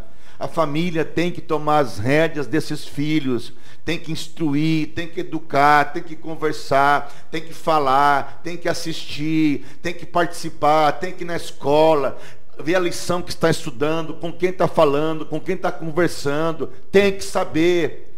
Eu tive na igreja aqui um caso sério de uma garota com 12 anos de idade, que começou a se envolver com TikTok, começou a se envolver com pedofilia, com homens pedófilos, e mandava o corpo nu dela para as pessoas no, no Brasil E, inteiro. gente, vamos, vamos pensar que as redes sociais, de uma forma geral, elas, é, elas abrem um espaço para o exibicionismo, né? O que, que a gente faz na rede social? A gente Vaidade, exibe. é. É. A gente co- coloca alguma coisa porque a gente quer que outro veja, que outro curta, senão você não postava. Então, abre um espaço grande para o exibicionismo. O TikTok. É, eu não tenho TikTok, mas eu já vi, né? Então, assim, é tudo. é, a informação é muito rápida, não dá tempo de você pensar. Então, as meninas estão lá dançando, meninas já de 10, 11, 12 anos de idade, estão lá dançando. Primeiro, os pais não sabem para quem está indo esse tipo de conteúdo, né? Uma erotização muito E é, grande um da- das conteúdo, e é um conteúdo que entrega muito rápido. Muito rápido. Gente. Então, assim, tem, adolescentes rápida. com milhões de seguidores. Sim. Como que um adolescente tem é, capacidade de administrar toda essa exposição? Né? Então, o adolescente se expõe, ele se exibe com mais facilidade. Eu acho um absurdo uma, uma criança ter TikTok. Né? Porque não, não tem nenhuma dança infantil. Vai olhar as músicas e as danças. Não tem As música infantil. músicas, gente, eu tenho até. A gente pode até conversar outro dia, um, montado um estudo assim sobre a letra e como isso vai entrando. Né? Aqui às vezes a Isso gente vai fala. modelando comportamentos, né, gente? Porque. Ó, tem uma pergunta importante Sim. da Carla Cunha. Sim. Como explicar para a criança sobre ideologia de gênero? Eu devo tomar a iniciativa Sim. ou esperar a idade certa? Tem que tomar Eu iniciativa. Desde já começar a falar, começar a falar menino, menina, respeitar os diferentes, mas falar. Na verdade, não é só a gente falar. É a gente mostrar na família, mostrar no casamento, no Isso. lar, porque a criança. Exemplos Isso. que nós queremos que eles Referências sigam, padrões, né? né? Ah, Carlinhos, ó, é assim, não adianta o pai e a mãe falarem assim, ah, menina, é menina, menino, é menina, é menina. Se os pais não mostram para eles o referencial de um bom casamento, de uma boa família. A criança não só ouve o que a gente fala, a criança imita o que a gente faz. Então é assim, falar é falar importante. Mas o filho e a filha crescem num casamento em que começa a valorizar e começa a apreciar como o pai trata a mãe, como a mãe trata o pai, e começa a dizer: Eu quero viver esse tipo de casamento, eu quero ter um casamento assim, porque vale a pena. Vendo meu pai amando minha mulher, já dizia um famoso pensador americano: o melhor presente que um filho pode dar É para os filhos amar é o pai amar a sua mãe. Então, quando o pai, lá em Provérbios 31, fala que a mulher estima o marido, o marido estima a mulher, os filhos elogiam a mãe, porque o pai elogia a mãe. Então, quando você vive uma relação boa na família, trata bem marido, ma- marido trata bem mulher, mulher trata bem marido, os filhos vão crescendo dizendo: Eu quero me casar e eu quero ter uma relação boa igual meu pai. Agora, quando não vive, que eles vão dizer: Para que, que eu vou me casar? Para que, que eu vou ter uma família como essa? Porque não tem exemplo nenhum de vida. Meu pai bate da minha mãe, minha mãe chifra, meu pai, meu pai bate, meu pai agride, meu pai fere, minha mãe bate, minha mãe xinga, minha mãe dá. Não adianta, porque o exemplo principal para os filhos é como os pais estão vivendo. Eu digo sempre que a família é o laboratório que prepara os filhos para a vida. É ali que a gente aprende noção de certo, de errado, de amor, de verdade, de perdão, de misericórdia, de graça. É ali. Posso... tem- Ah, Pode falar, Mônica. Eu acho, é, a Carla, porque ela tem criança pequena, né? É, Sim. de pequenininho, pequenininho. Começa, nós cristãos, por exemplo, podemos lá começar com a história de Adão e Eva. A gente sempre começa com isso. Criou, fez Deus, o Adão, e eles vão começar a entender. Então é muito cedo. Você não vai dar nome. Vai falar, olha, hoje nós vamos abrir uma cartilha e vamos conversar sobre ideologia de gênero. Não, não é, não funciona assim. Perfeitamente. Nós temos que. É um, é um processo de dia a dia, dia a dia, é de formiguinha. Mas como tudo que o pai quer ensinar, não é assim. Hoje, aqui no Ministério a gente faz isso. Hoje vamos falar sobre mentira. Tá bom, então tem uma aula sobre mentira. Mas não é uma aula que vai fazer a criança deixar de ser Sim. Mentiroso. É o mesmo trabalho que foi feito nesse tempo todo pela, pela, pela esquerda. Sim. Que, e a gente tem visto, col, visto Tá colhendo Colhendo. colhendo hoje coisas que foram plantadas lá atrás, na Perfeito. minha época de escola. Exato. E que Ah. a gente, realmente, como você disse, a gente achava muito legal. Falando, nossa, olha o ideal, né? Nossa. Porque a o- escola sempre porque a teve escola uma teve isso, essa tinha- função de ser Exato. ideológica Isso Foi sempre. plantado, foi plantado. Foi E agora, se nós Com anos. Quisermos, uma nova, ge- se quisermos, futuro do subjuntivo, quisermos uma nova geração, nós temos que preparar essas crianças para uma nova geração. Sim. Não haverá uma nova geração se nós engolirmos isso. Como diz um famoso, é, um famoso escritor é, inglês, Roger Scruton, ele dizia o seguinte: aquilo que uma geração tolera, a outra abraça. Então nós temos hoje uma geração totalmente desfeita pela pátria educadora. É isso uma grande verdade. E se nós quisermos uma geração diferente, nós temos que fazer alguma coisa por essa geração. Por isso nós temos que lutar e brigar pelo direito que temos de cuidar dos nossos filhos, cuidar, educar, acompanhar. Por isso que ser pai e mãe não é só ir uma noite no motel é e ser fazer o genitor. filho. É, e ser genitor, qualquer um pode ser genitor. Ser pai e mãe é acompanhar a vida do filho até o fim da vida, até a morte. Deixa só, deixa só é, em termos práticos aí do que a Carlinha falou. A gente precisa pensar que a criança, ela entende, ela entende o mundo porque via, pela via do lúdico, não é? A criança não entende o mundo pela via intelectual da palavra, da verbalização, como a gente. Então, como que você vai começar a falar para criança sobre sexualidade? Pela via do lúdico. Então, a Mônica trouxe né, as, as histórias bíblicas, você pode iniciar. E tem muita literatura bacana. Tem, tem sobre- livros que que, fala tratam sobre o assunto abuso. carinhosamente, que- de onde vêm os bebês. Tem, tem muita literatura, procure. E tem literatura, eu, é que eu devia ter trazido o nome, mas a gente usava assim, na, na ONG, né, com criança, com mediação de leitura. Então, é, a, a historinha que fala da mãozinha, aonde pode tocar, Isso, aonde não pode fazer um tocar. trabalho aqui sobre isso. Então, o- é uma forma de toque, você falar, né? O toque do sim e o toque do não. Deixa eu colocar só quatro coisinhas que eu anotei Vamos aqui lá. rapidinho. Dicas para falar com as crianças sobre o assunto. Eu Vamos lá. Tava já. Primeira coisa, demonstre interesse sobre o assunto. Já está na, já tá na mídia, já está aí. Não adianta Sim. falar assim, ah, em casa a gente Explore nem isso. fala sobre isso. Ah, você é um alienígena, porque seu Sim. filho vai ver lá fora. Então, demonstra e, e se inteirar, saber, né, sobre o que está acontecendo. Construa um ambiente seguro para conversar com seu filho.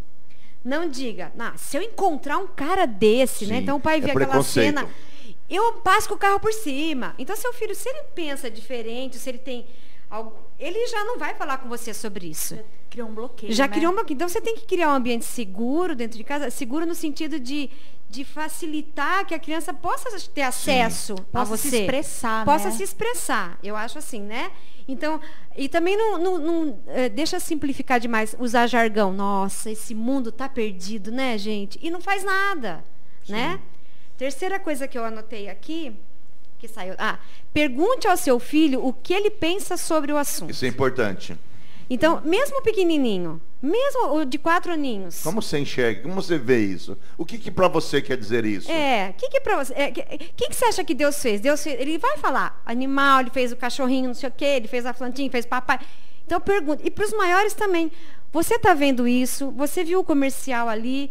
Mas o que, que você acha sobre isso? E tenha empatia com o que ele vai falar. Sim. Não pode. Ah, mas você também vai pensar isso? Eu não acredito que você Acolher, pensa né? nisso, né? Sim. E já querer partir para. Não. Ah, você pensa, mas baseado em quê? Por quê? Então, isso abre um diálogo. Deixa ele falar. Mas ele tem que primeiro perceber que tem um ambiente seguro para falar sobre isso, né? E seu filho também tem que perceber nos pais firmeza, clareza. Não é a cultura do ódio. Não é pôr na Sim. fogueira quem é ou quem não é. Sim. Ele tem que ver firmeza. Meu pai pensa assim. Então, por respeito ao meu pai, nem que seja só por isso, eu vou tentar pensar e entender como ele, né? Por nem que seja assim. Então, essas quatro dicas eu acho que são legais. Você ouvir, você criar um ambiente. É o alarme do meu remédio. então, eu acho que são essas. E falar com clareza, que você falou, é muito importante, né? Não ficar tateando. Não, sei- dá nome mesmo é, a- nome. as. Quando a gente vai for falar sobre abuso sexual, fala muito sobre isso. Dá nome às partes íntimas, dá nome, co- nomeia isso, sim. sabe? Começa a Eu colocar falava seus pra pingos Ana nos Júlia, Porque senão vira um tabu, né? Eu falava pra Ana Júlia, eu falava, se alguém um dia tocar no seu peitinho, tocar na sua xoxota, eu falava, se alguém acariciar você, pegar na sua, você grita, você sai correndo, você me conta, e eu falava pra ela, e eu sempre vou acreditar em você quando você me contar Exato, isso. olha só.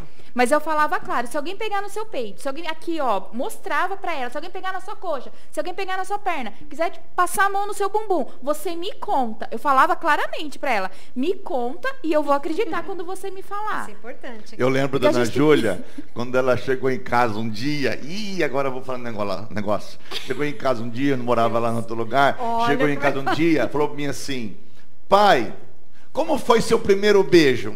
Ah, bonitinha. Como foi seu primeiro beijo? Aí, Vitão, olha aí, Vitão. Como foi seu primeiro Esse beijo? dia vai chegar pra você. Aí você falou que nem lembrava, né? Se eu falasse pra ela, ou se brigasse com ela e não acolhesse o que ela estava falando, ela não vai falar mais. Isso. Então eu falei para ela o seguinte, por que, filha?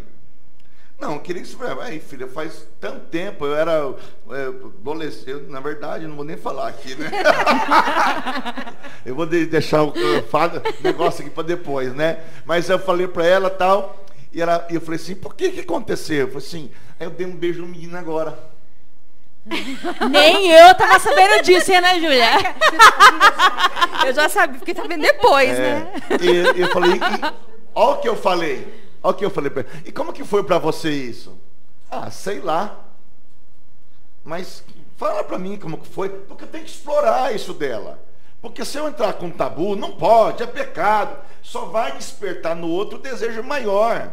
E põe uma barreira, né? Não É, conta mais, ela isso, vai contar mais assim, a gente vai falar sobre sexualidade no próximo encontro, mas assim, você tem que trabalhar com ela e entender o sentido. Qual que é o sentido? Ser amada, ser querida, valorizada, viver a experiência, porque a gente acha que o filho da gente, a filha da gente, vai querer ser santo, assexuado. Não é verdadeiro isso. Não, e a sexualidade é um fato inegável. Isso. A sexualidade é, é do humano. Quem é humano tem sexualidade, né? Inclusive a nossa sexualidade é dirigida para outras coisas. Se a gente consegue trabalhar estudar, é porque a gente tem uma sexualidade em movimento. Sim. Então você negar a sexualidade, tampar, tudo que você tampa uma hora vai explodir, uma panela de pressão. Então você negar a sexualidade para o seu filho não é uma forma de você ensinar. Você está negando uma coisa que está nele, né? É você legitimar. Ele é um ser sexual, que como todos tem que- somos. por isso que a gente não fala de sexo, gente. Não é sexo, é sexualidade. O fato de a gente interagir com as pessoas do mundo é um, é um estado de você liberar sua libido, seus desejos, liberar suas pulsões para você criar relacionamentos. E, e E não é sexo isso. Sexualidade é o modo que você fala, que você pensa, que você analisa, que você se comporta, que você se relaciona um com o outro. Então é o seguinte, a sexualidade é muito mais do que o ato. O ato é o sexo. Sexo é sexo e só sexo. E você, e você dirige, né, a, a pulsão. É. Você dirige. Então, aonde eu quero gastar essa, essa energia? Você dirige a do seu filho também. Quer ver só uma coisa? É, um- uma dica assim. Uma mãe me procurou e disse: A minha filha, ela senta no sofá e ela fica sentada no sofá e fica se coçando, coçando a vagina dela, coçando tal, a xeroquinha dela. E, Cada um é um nome. claro, ela tem sete anos de idade. Mas por que, que ela coça? Porque existe prazer. Tem estímulo. né? Tem estímulo. Claro que tem estímulo, como a língua, tem estímulo, como cheirar, como sentir, tem estímulo, gente. O corpo da gente é erógeno, é cheio de energias. Não é uma questão de sexualidade, é de gosto, é de desejo. O problema é a fixação, diz aqui tudo. Ficar, ficar, ficar, e aí virar se prostituindo. O que falar com a menina? Minha filha, você está virando o quê? Uma prostituta, uma moça de programa? Não, você não fala para a criança isso. Assim, filha, há tantas coisas para você brincar. É uma coisa gostosinha, dá uma coceirinha, uma coisa legal.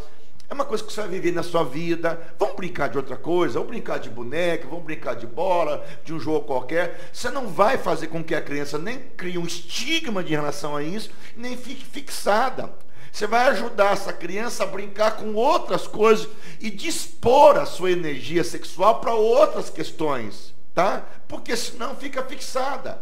Então não pode ter esse tabu, mas também não pode ser uma pessoa que fica colocando um filme pornográfico para a criança assistir. Né? Então a gente tem que entender. Ou, ou pais, né, que às vezes está assistindo um filme, uma série, alguma coisa, que tem uma cena que às vezes não é nem pornográfica, mas é uma cena que é para adulto, que o adulto consegue discernir, mas a criança não. Pode ser um filme de terror, pode ser um filme que tenha uma cena de um casal. Então, aquilo são os pais que estão vendo, a criança não tem que assistir aquilo. Então, às vezes a criança está ali junto, ou ouvindo uma música, né? A gente ouve tanta eh, criança da, da igreja, às vezes cantando umas músicas, né? Então, se, se o pai e a mãe estão ouvindo aquilo, a criança também está ouvindo, está assistindo, e, e, assim, a criança está tá absorvendo aquilo, né? Então é muito importante isso. Então, ó, vamos. É, deixa eu só perguntar, Sim. mais, mais a última pergunta Sim, aqui. Qual é o limite Hum. que os pais têm que ter, né? Porque a gente está em meio a uma geração muito permissiva.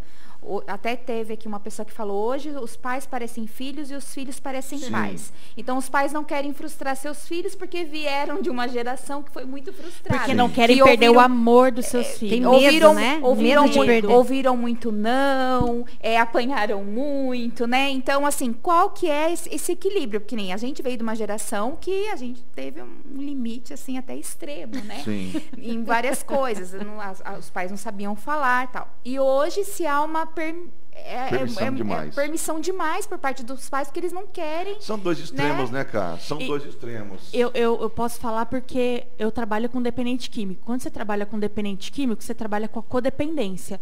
Então, o familiar do dependente químico, ele se torna codependente. Por que, que a mãe, a esposa são codependentes? Né? Porque elas não conseguem sair daquele ciclo. Porque elas precisam do amor daquela pessoa. Elas são dependentes emocionalmente, né? Então, é uma mãe que às vezes sente tanta culpa por estar ausente, por tantas questões, né? Não culpando a mãe e o pai, Sim. mas por tantas questões, né? O pai sente culpa, a mãe sente culpa, o, o- o- o neurótico sente culpa. Então, às vezes o pai e a mãe sente tanta culpa e tem tanto medo de perder o amor do filho que acaba permitindo tudo, né? Então, o pai e a mãe passaram o dia inteiro trabalhando. Quando eles chegam em casa, eles não querem dar limite para o filho. Não quer sentar e fazer tarefa. Por quê? Eu vou fazer papel. Tia, já fiquei o dia inteiro Culpa, né? fora. A culpa leva ele a... Ah, Então eu dou presente, eu dou o celular, eu faço o que ele quer, eu deixo ele comer a hora que ele quer. Porque No quarto, eu dou uma televisão para ele ficar no quarto bem acomodadinho, do jeito que aí ele não me dá trabalho, eu também O descanso. Freud dizia assim, no tempo do Freud, que os, os filhos tinham medo de perder o amor dos pais. No tempo do Freud. Os filhos tinham medo de perder o amor do pai. E aí a gente vê que o pêndulo voltou. Em que sentido? Os pais têm medo de perder o amor Então, dos e filhos. qual é esse E aí os- equilíbrio do filho também não controlar assim? Eu vou, "Ei, você não liga pra mim. Então. E faz aquela chantagem, ou então eu vou me matar, porque é uma geração bem, bem fácil de falar isso hoje, né? Dramática, Bem dramática, né? É uma geração. Ah, eu que acho criada- que sempre tem que ser os pais verdadeiramente cristãos de verdade. Os pais que colocam. A a criança precisa de duas coisas: limite e amor. Limite amor. Criança com muito limite vira nós que a gente viveu Super neurótico. É um superego muito forte, rígido demais. Hora certa para tudo, tem que fazer as coisas, comprometido. A gente é assim, eu sou assim. Eu sou Ana, assim, né, sou não, mas é assim, a, a, a Mônica sou desse assim, jeito, a. Carla desse jeito, porque teve uma criação rígida demais. Eu também fui muito rígido na criação dos meus filhos. Rígido demais. Então, é, é esse superego muito forte, é muito limite. É só limite. E nós vivemos um tempo hoje que é, não é nem amor, né? Mas é, é, um, é uma, um, um chamado ao amor que se dá muita, muita liberdade, muito, muito direito, muito direito, muita liberdade às crianças e não se tem limite. Então, esse equilíbrio tem que ter com a criança. Você precisa dar lei e você precisa dizer am- amar. Efésios 4,15 diz: falando a verdade em amor. A verdade dói? Dói. Mas o amor cura. E, e aí a gente cria cristãos, a gente vê cristãos que ou estão na, na hipergraça ou estão na hiperjustiça de Deus. Não tem equilíbrio. Por quê? Porque também não tiveram isso em casa. Então, ou vê Deus com uma figura muito, muito amorosa, que Tolera não, tudo. que não Tudo, entende que, que o a- pode tudo, né? que a Nada é graça e a justiça caminham Andam juntos. juntos. É, e, e então. Deus não é sobre, assim, mais um atributo do, que, o outro. Não, Deus é igual. Né? É igual. O, o Shed dizia sempre que quando se fala do amor de Deus, tem que falar da justiça de Deus. Sim. Então, o problema é que a Bíblia fala que a justiça e a, e a justiça e a verdade se beijaram. Então, a gente tem que saber assim, tem que dar as duas coisas. Tem que amar e tem que colocar limite. E Nenhuma nem mais que a começar, outra. e começar, assim, a gente não tá, acu- parece assim que o tempo todo, o, o problema do, do, né, da nossa conversa aqui, o problema todo dos filhos é dos, é, foram os pais que criaram. Claro que a grande parte, a gente não está colocando culpa total na escola, total, não é, é, é uma porção. Agora, se o pai estiver agora ouvindo e te falar assim, nossa, já errei, já perdi tanto tempo, Volta atrás Sempre é tempo de começar. Sim. Começa devagar. Hoje você coloca um limite aqui, outro ali. Não é agora. Ah, vou mudar. Amanhã, aqui em casa. Não, é um pouquinho. Vai, vai colocando. Não é tarde. Dá para Sempre dá para para retomar. E quem tem filho pequeno, melhor ainda, que dá para ouvir, aprender. Tem que começar agora. e começar. E sabe já. por que também, pessoal, e a gente vai concluindo hoje, é que a partir dos 12 anos de idade, a criança começa a criar muita independência. Ela vai rompendo com os pais, rompendo para se constituir. Então, até 12 anos de idade, você sabe que você vai construindo essa criança, sua personalidade, seu caráter, seus princípios, seus valores. De 12 anos para frente, a gente sabe que você vai começar a colher fruto de tudo isso. Tudo que fica guardado, inconsciente, recalcado, vai vir à tona. Então, é, ah, mas depois de 12 anos a gente pode educar, pode disciplinar, pode fazer isso. Mas já perdeu 12 anos de vida já. Porque nesse começo dessa criança, você vai adestrando. Formação do caráter. Formando caráter. Ah, mas não forma caráter com 13, com 14, forma. mas é diferente, é, ma- é mais difícil formar. Então, é, é como uma, construção. Você pega uma casa, você põe um alicerce nessa casa. Depois você põe tijolo por tijolo. Então, vamos dizer assim, que até os sete anos, você forma esse caráter dessa criança. Os valores estão, estão embutidos ali dentro. Depois disso, o alicerce está construído, querido. Agora é edificar a casa. E se não foi bem construído o alicerce, abraço, querido. Isso que ficou ali subjetivado, ficou recalcado, vai vir à tona. Em forma de revolta, de rebeldia, em forma de rebelião, em forma de briga. É, vai vir à tona. Por quê? Porque ficou guardado tudo isso. Então você constrói, não é à toa que a Bíblia diz, e a psicanálise, a psicologia fala muito sobre isso, que é no começo da vida que você constrói essa criança. Não é só a psicologia diz, a Bíblia diz isso. Ensina a criança, disciplina a criança. A criança entrega a si mesmo, desonra o seu pai e a sua mãe, disciplina a criança enquanto há esperança. É sempre como criança, querido. Depois que passe tempo, você pode fazer isso, pode fazer isso. Mas você perdeu o tempo precioso, o tempo da estruturação dessa personalidade, querido. E aí depois vem o lucro ou o prejuízo. Mas sempre é tempo de você corrigir. Sempre é tempo de você disciplinar, de você amar. Então, para a gente concluir hoje, assuma a liderança da sua casa. Seja o educador do seu- da sua família. Acompanhe o seu filho, a sua filha em tudo na vida. Faz igual a mãe de Jesus. que quando ele morreu, ela estava lá na cruz com ele na cruz. Você lê os evangelhos, você vê a mãe de Jesus o tempo todo com Jesus. Não é porque o pai não estava presente, porque José tinha morrido, filho. Mas a mãe de Jesus está com Jesus o tempo todo. Quando na, em Caná da Galileia, que ele multiplica a água em vinho, ela está presente. Numa, numa festa está presente. Está no outro momento, ele está presente. Ele cura o enfermo, ela está presente. Quando ele vai para a cruz, ela está presente. Então, pai e mãe são pessoas que vão acompanhar os filhos até o fim da vida, até o enterro dessa vida. É isso que a gente tem que fazer, tá? Então, se nós pais não assumirmos, ah, mas eu sou pai, meu filho já tem 30 anos, 40 anos, a gente é pai a vida toda, querido.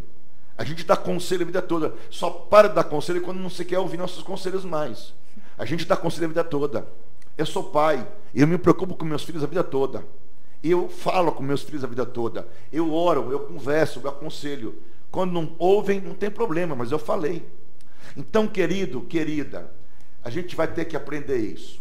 Nosso próximo podcast, nós vamos trabalhar a questão de como falar de sexualidade com as crianças. A gente vai falar sobre esse assunto muito importante. Depois um outro, nós vamos falar com você num assunto terrivelmente importante, que é da pedofilia, protegendo nossas crianças contra a pedofilia. Nós vamos querer ensinar você. A igreja do Calvário é uma igreja que estimula e ensina os seus membros e o povo para servir o corpo de Cristo em todo lugar. E está ensinando essa geração, preparando uma geração futura para ser uma geração vitoriosa mesmo, em nome de Jesus.